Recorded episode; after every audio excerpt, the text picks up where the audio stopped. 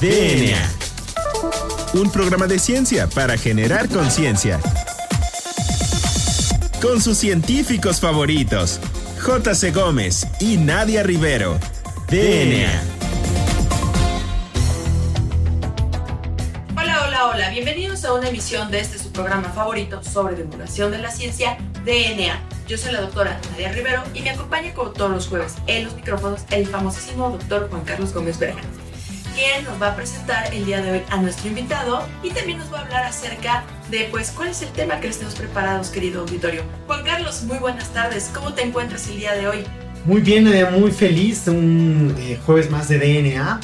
¿no? Recuerden que ya estamos en la recta final, ya ahora sí, este, en septiembre, por ahí septiembre, octubre ya terminamos el programa, ¿no? Y eh, pues como cada jueves queremos pues tocar un tema y en esta ocasión nos toca un tema muy interesante que bueno a mí en lo personal me apasiona y me parece que es bastante eh, pues está en boga y que aparte que está en boga pues está este la, ciencia se mueve mucho por modas no si escucharon nuestro, nuestro programa del de, eh, proyecto del genoma humano eh, seguramente escucharon cómo hay como modas y cómo va cambiando. Bueno, precisamente uno de los derivados de ese proyecto es el que vamos a tocar hoy, que es la parte de la bioinformática. Y para eso invitamos a un experto, una persona que está realmente en el campo, que está, digamos, en el campo de batalla de la bioinformática, eh, que es el doctor José Jaime Martínez Magaña. El doctor, es originario de Michoacán, eh, obtuvo un grado de, de QFB, de químico farmacéutico biólogo, en la FES Zaragoza, de la 3 veces H UNAM, ¿no? Y cursó la maestría en ciencias bioquímicas también en la UNAM, y después ya se doctoró en ciencias biomédicas, pero en la Universidad Juárez, en la Autónoma de Tabasco. ¿Sí? Entonces, él ha realizado varias estancias en el laboratorio de histocompatibilidad de este, la Unidad de Investigación Médica y Inmunología del Hospital de Pediatría del Centro Médico y en el Departamento de Biología del Centro de Investigación de Estudios Avanzados, el CIMBESTAB, que es parte del POLI. Entonces, eh, recuerden que todos estos institutos nacionales tienen mucha investigación, que es del mismo calibre eh, internacionales, y actualmente él se encuentra en el Laboratorio de Genómica de las Enfermedades Mentales y Neurodegenerativas del Instituto Nacional de Medicina Genómica. Eh, tiene más de 30 publicaciones en revistas nacionales e internacionales y es experto en eh, informática sobre todo. Entonces, Jaime, bienvenido al programa. Muchas gracias por la invitación a los dos. Perfecto, bueno, pues ¿qué te parece si entramos en materia de la entrevista? Y pues empezamos con la pregunta que es obligada. ¿Qué es la bioinformática, Jaime? Para todo el auditorio que nos escucha y qué es pues, bioinformática, ¿qué, es? ¿Son computadoras? ¿Es biología? ¿Es la mezcla de las dos palabras? ¿Qué es?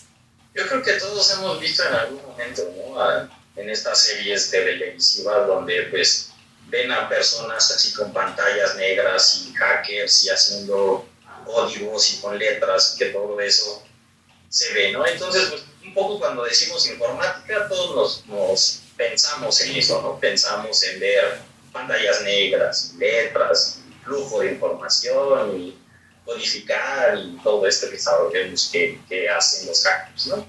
Pero la informática pues, realmente surge hace mucho, mucho tiempo desde el uso de las calculadoras. Creo que todas las personas en algún momento de nuestra investigación científica pues hemos utilizado una calculadora para hacer cualquier tipo de cálculo, ¿no?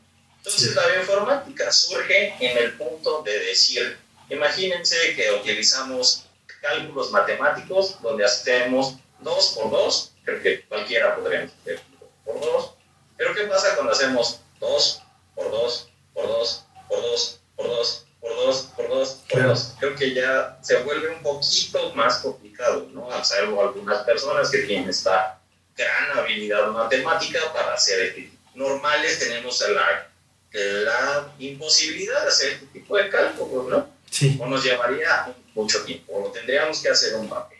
Entonces, para evitar eso, o para hacer este tipo de cálculos más fáciles y amigables, pues es que nos apoyamos de las computadoras, ¿no? O sea, una computadora tan sencilla como una calculadora que sabemos que tiene un pequeño procesador ahí chiquito, obviamente no va a poder ver una pantalla ni va a poder reproducir el Google, ¿no? Como estamos acostumbrados ya.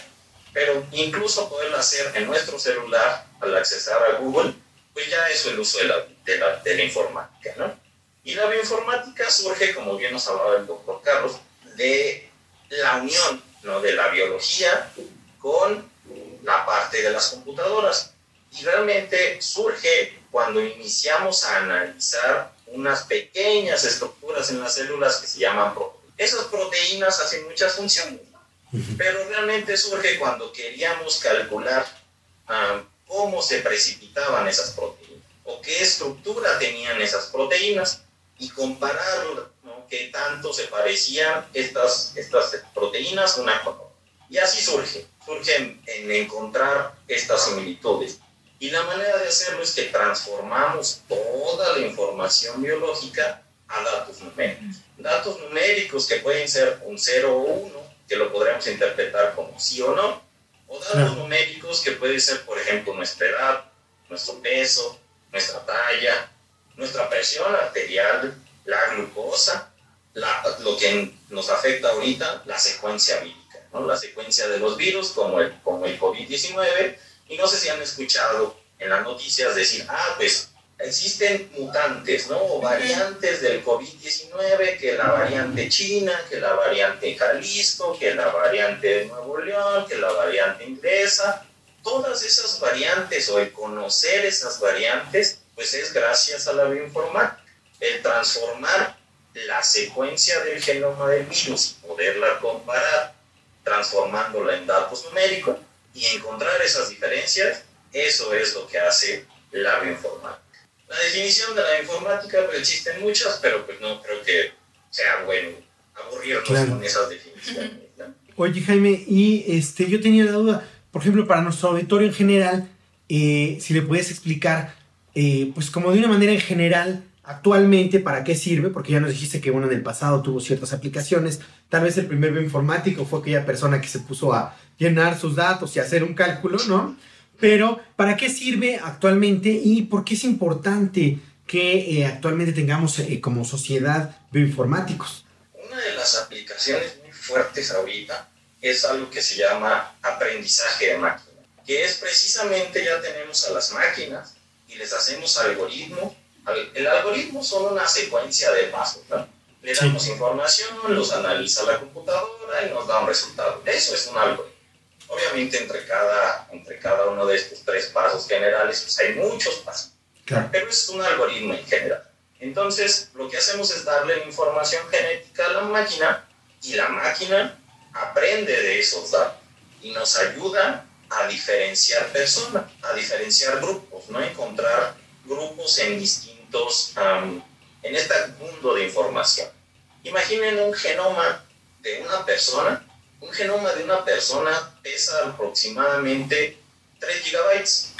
Imaginen analizar 3 gigabytes de información en música, ¿no? Aproximadamente 3 gigabytes en música son 150 canciones, ¿no? 150 canciones por 3 minutos nos lleva un montón de tiempo escucharla. Ahora imaginemos analizar esa información.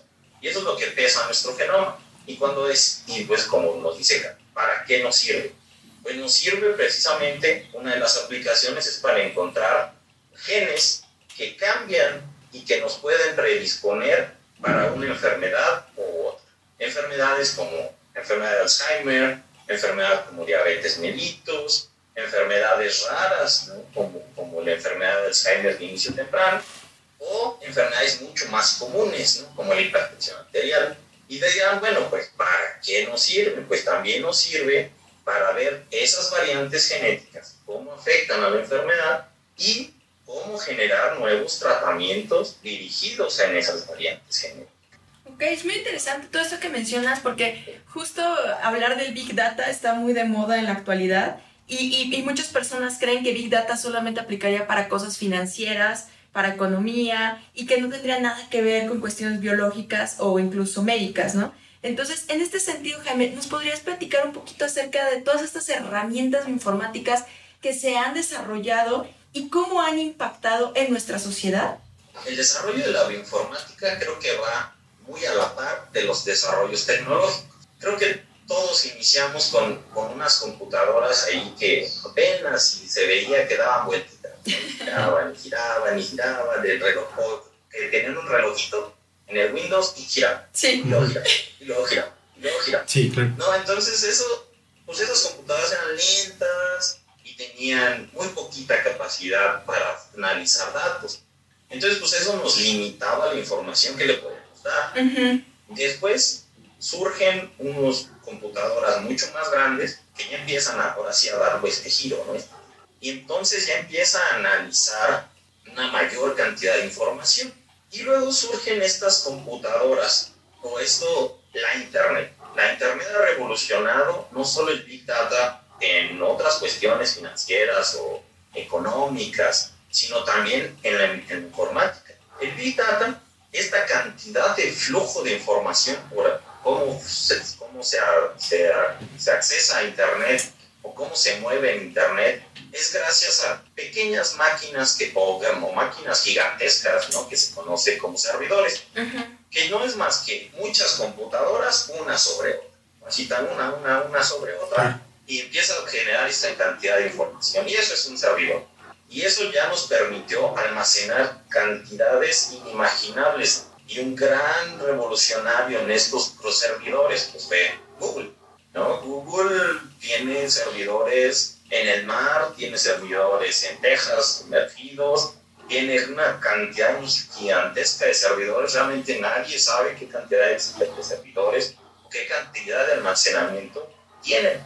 Y entonces surge lo que llamamos cloud computing. Y el cloud computing es enviar esa información a la nube.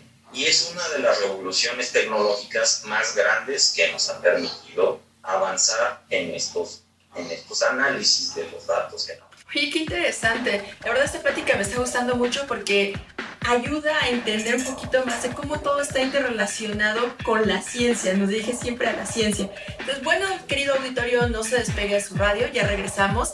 Esto es DNA. Volvemos en menos de lo que tus genes se traducen a proteínas.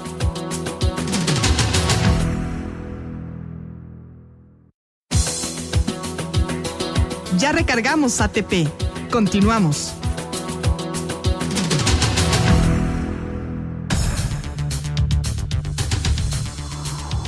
Bueno, pues ya regresamos a DNA. Recuerden que estamos platicando con el doctor José Jaime Martínez Magaña del Instituto Nacional de Medicina Genómica. Entonces, Jaime, nos quedamos platicando en la sección pasada acerca de todos estos avances en los que ha revolucionado la bioinformática. Y pues en esta sección no me quiero quedar con la duda y me gustaría platicarte acerca de el campo laboral de los bioinformáticos. Los bioinformáticos, una vez que son bioinformáticos, ¿dónde pueden trabajar? ¿Qué aspiraciones pueden tener en la vida? Luego, cuando terminamos nuestra formación de bioinformáticos, porque no lleva cierto tiempo y decimos, bueno, ¿qué hacemos?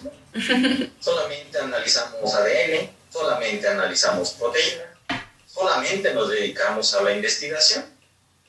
La investigación creo que es el campo más fuerte de los informáticos porque pues, nos permite, es lo que nos da la formación básica para entenderlo.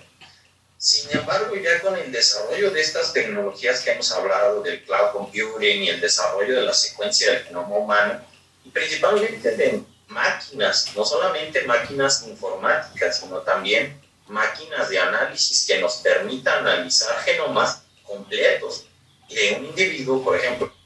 Antes teníamos que hacer el genoma del humano, lo teníamos que hacer muchos pedacitos, muchos pedacitos, meterlo en una bacteria y solamente eran segmentos, ¿no? El, el genoma humano tiene cerca de 3 millones de letras. Entonces, encontrar esos, esa letra por letra, por letra, por letra, por letra, al principio de cuando se inició el genoma humano, eran fragmentos de 100 a 1000 letras. Entonces, era impresionantemente tardado, ¿no? El, el, genoma, el primer genoma duró 10 años. Ahora, las nuevas máquinas que se están desarrollando partiendo de esos avances tecnológicos del genoma, ahora hacen ese genoma en una hora el genoma completo. Y esas máquinas pues, nos permite generar esta gran cantidad de información y obviamente tener estas máquinas en línea o, o en distintos juntas, ¿no? trabajando juntas, generando una gran cantidad de información y así se genera un proyecto conocido en el Reino Unido como el proyecto de 100.000 genomas. Ese proyecto lo que hace es buscar variantes genéticas para enfermedades muy, muy, muy, muy, muy raras. Y ha permitido una interconexión entre el análisis de la genética y el análisis generado de los genomas, la bioinformática y la parte clínica. ¿Por qué? Porque cuando llega un paciente, se le toma la muestra, se le hace su genoma, se analiza y se le da un reporte clínico al, al, al médico tratante. Entonces, en ese flujo de información, en distintos niveles, hay muchos informáticos involucrados en estos pasos. Claro. Y eso ha generado que en lugar de tener cinco o seis plazas para bioinformáticos, se potencialice a 200, 300 plazas de bioinformáticos. Lo mismo sucede con el proyecto Kragen en Japón. Claro. Un proyecto homólogo al proyecto de 100.000 genomas y que permite analizar clínicamente o ya dar una respuesta clínica del por qué esas enfermedades tan raras y con síntomas que no se parecen a otras enfermedades, pues tienen esta variabilidad genética o estas variantes genéticas en su genoma de estos pacientes. Oye, Jaime, y este, de aplicaciones que le puedas este, platicar al, al, este, a nuestro auditorio, como nos estás platicando el proyecto de los este, mil genomas, ¿cuáles, cuáles este, nos podrías platicar que, que, el auditorio vea este, así como las aplicaciones y por qué la importancia de la bioinformática o invertir inclusive en bioinformáticos? Una de las aplicaciones que creo que, bueno, no es una aplicación, pero es como una serie que pueden consultar, bueno, en Netflix, les recomiendo que vean The One. Digo, no es, ahí no ven la aplicación informática, no ven, la, no ven realmente una aplicación científica, pero sí una aplicación social de cómo esta, esta bioinformática, de hecho, la, la persona que, el, que, lleva la serie, ¿no? el, el, el, actor principal, es una bioinformática. Y nos habla de cómo utilizar el genoma ¿no? para hacer matching o para, hacer, para encontrar tu pareja ideal. Por eso se llama The One. Ah. ¿no? Entonces, pero basado en tu genoma. Claro. Entonces buscan las similitudes en tu genoma y dicen, ah, tú eres compatible con este y con aquel. Y esa, esa serie me gusta mucho, no solo, bueno, las aplicaciones, digo, bioinformáticas no, va, no van a ver ahí al, al bioinformático trabajando, o a ella trabajando en el código con sus máquinas, cuestiones así, sino más bien las aplicaciones um, sociales que puede tener la, la bioinformática, ¿no? El encontrar y decir, ah, bueno, te encontramos a tu pareja basado en tu genoma, es una aceleración, digo, muy fuerte, es una serie, realmente la aplicación Sí. no va por ahí, pero ahí nos habla de todo la, la interpretación social de estas aplicaciones. Muy interesante todo esto y también pues me lleva a preguntarte acerca de ahora con las nuevas computadoras, por ejemplo, estas computadoras cuánticas que están desarrollando, ¿a dónde van a llevar a la bioinformática? O sea, ¿cuál, ¿cuál es el siguiente paso que va a tomar la bioinformática con toda esta revolución? Que yo creo que va muy de la mano, la nanotecnología de silicón con el desarrollo de la bioinformática. Sobre todo eso que querían cambiar, ¿no? De 0 y 1 a, a, cosas de DNA. Sí, la, eso es muy interesante. La, hay dos tendencias muy grandes a mejorar la computadora. Sabemos que las computadoras funcionan con ceros y unos, un código binario, 0, 0, 0. Y las computadoras cuánticas funcionan con un cuádruple, ¿no? Son 4 bits o hasta 8 bits. Y entonces eso permite analizar una gran cantidad de información sin ese código, ¿no? sin ese 0, 1. Y la otra tendencia es a utilizar la misma estructura del genoma. El genoma utiliza cuatro letras. A, T, G, C. Y si, si hiciéramos la analogía con los bits de la computadora, en lugar de tener 0, 1, el 0, 1 sería la AT, pero tendríamos otras cuatro combinaciones. 2, 3 y 4, que sería la GC. Entonces, en lugar de tener 0, 1 de los bits normales, tendríamos 0, 1, 2, 3. O 1, 2, 3 y 4. Y esa cantidad de información y de almacenamiento es muy similar a la que se genera por las computadoras cuánticas. Entonces, esto nos ha permitido que en lugar de tener, ¿no? en algún futuro, ya hay algunas personas desarrollándolo, en lugar de tener discos duros como los conocemos, estas plaquitas de metal donde lleva un disquito adentro y gira, gira, gira, en el caso de los discos duros ah, mecánicos, o estos duros discos que son como una plaquita de silicón, que son los discos duros de estado sólido, los que conocemos más grandes, generaríamos discos duros donde en lugar de tener esas placas de silicón, tendríamos secuencias de ADN Mm. formadas por A, T, G y C.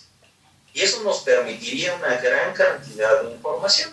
Con esta gran cantidad de información, pues ahora y la, y la unión con las computadoras cuánticas, que vamos a tener la capacidad de almacenar mucha información con discos duros basados en secuencias de ADN y las computadoras cuánticas, pues esto nos permitiría tener una capacidad de procesamiento gigantesco.